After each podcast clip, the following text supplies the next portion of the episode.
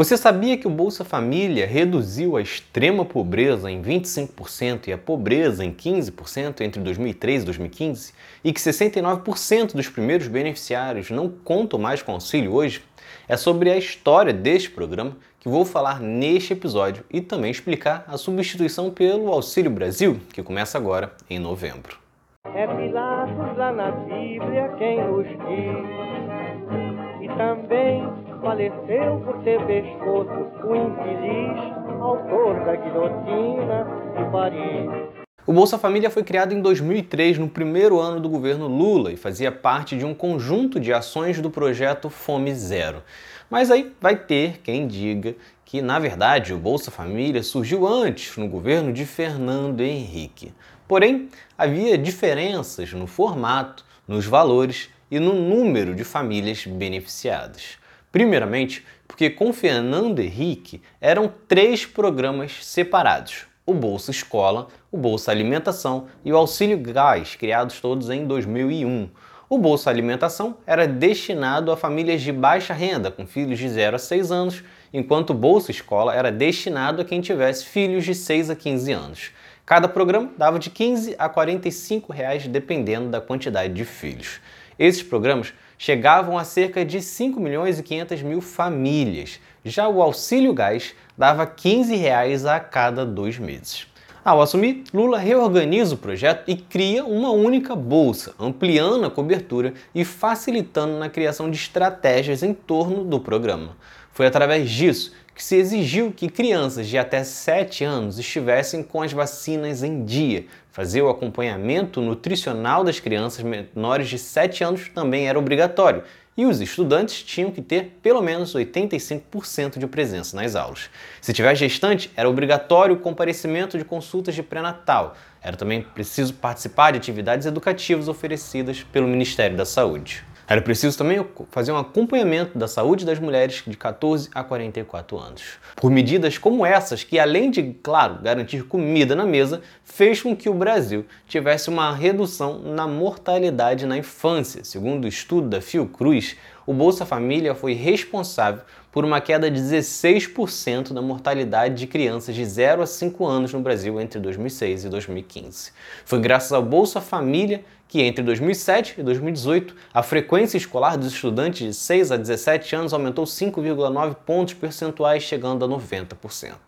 Quando surgiu, em 2003, o programa pagava em média R$ 72,81 para cada família, pois o valor de auxílio era variável de acordo com a quantidade de filhos. Este valor, corrigido pela inflação hoje, seria de R$ 188,43. O programa beneficia em média 14 milhões de famílias por ano e teve como valor médio mais alto em 2014, quando pagava, corrigido pela inflação, equivalente a R$ 247,31.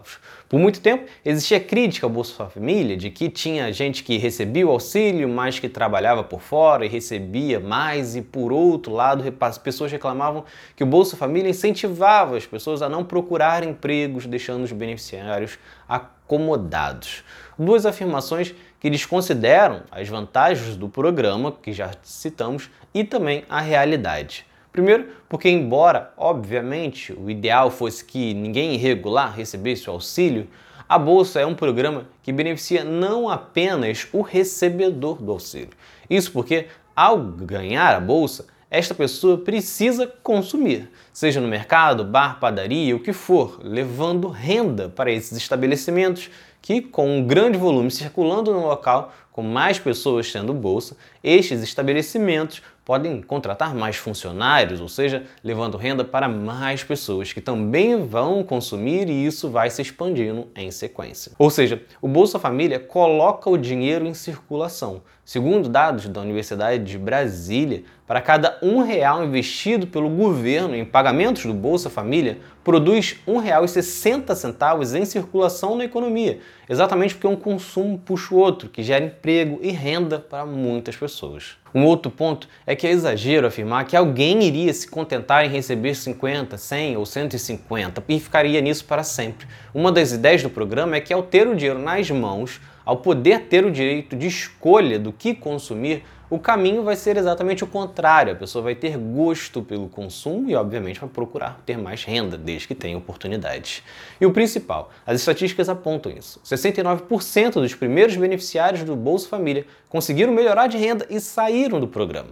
Em 2021, o Bolsa Família completa 18 anos, ao mesmo tempo que ele chega ao final. Em novembro, ele deve ser substituído pelo Auxílio Brasil. O novo programa traz a princípio um funcionamento igual ao do Bolsa Família, mas que altera o valor. Hoje, o benefício médio é de 191 reais, enquanto o Auxílio Brasil terá um pagamento fixo de 400 reais. Porém, a péssima notícia é que, primeiramente, o programa entra em vigor através de uma medida provisória que tem duração de apenas quatro meses e que precisa ser aprovada neste tempo no Congresso para virar lei provavelmente deve acontecer. Só que na proposta de 400 reais apresentada pelo governo Bolsonaro só é válida até 2022, o que faz com que muitos apontem que trate-se apenas de uma cartada eleitoral, pois em 2023 sequer tem a garantia que o auxílio será assim.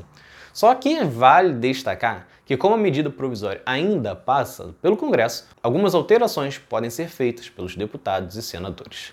Mas, como tudo que foi citado aqui, Programas de transferências de renda são necessários e fazem a diferença no Brasil e até são copiados pelo mundo. Se vocês gostaram, curtam, se inscrevam para não perder nenhum episódio do outro lado da história. Acompanhe a gente também nas redes sociais, estamos no Instagram, no Twitter, no Facebook, além do nosso podcast que está espalhado por todas as plataformas de áudio. Ah, e todas as fontes utilizadas neste episódio estão no nosso site, outroladodahistoria.com.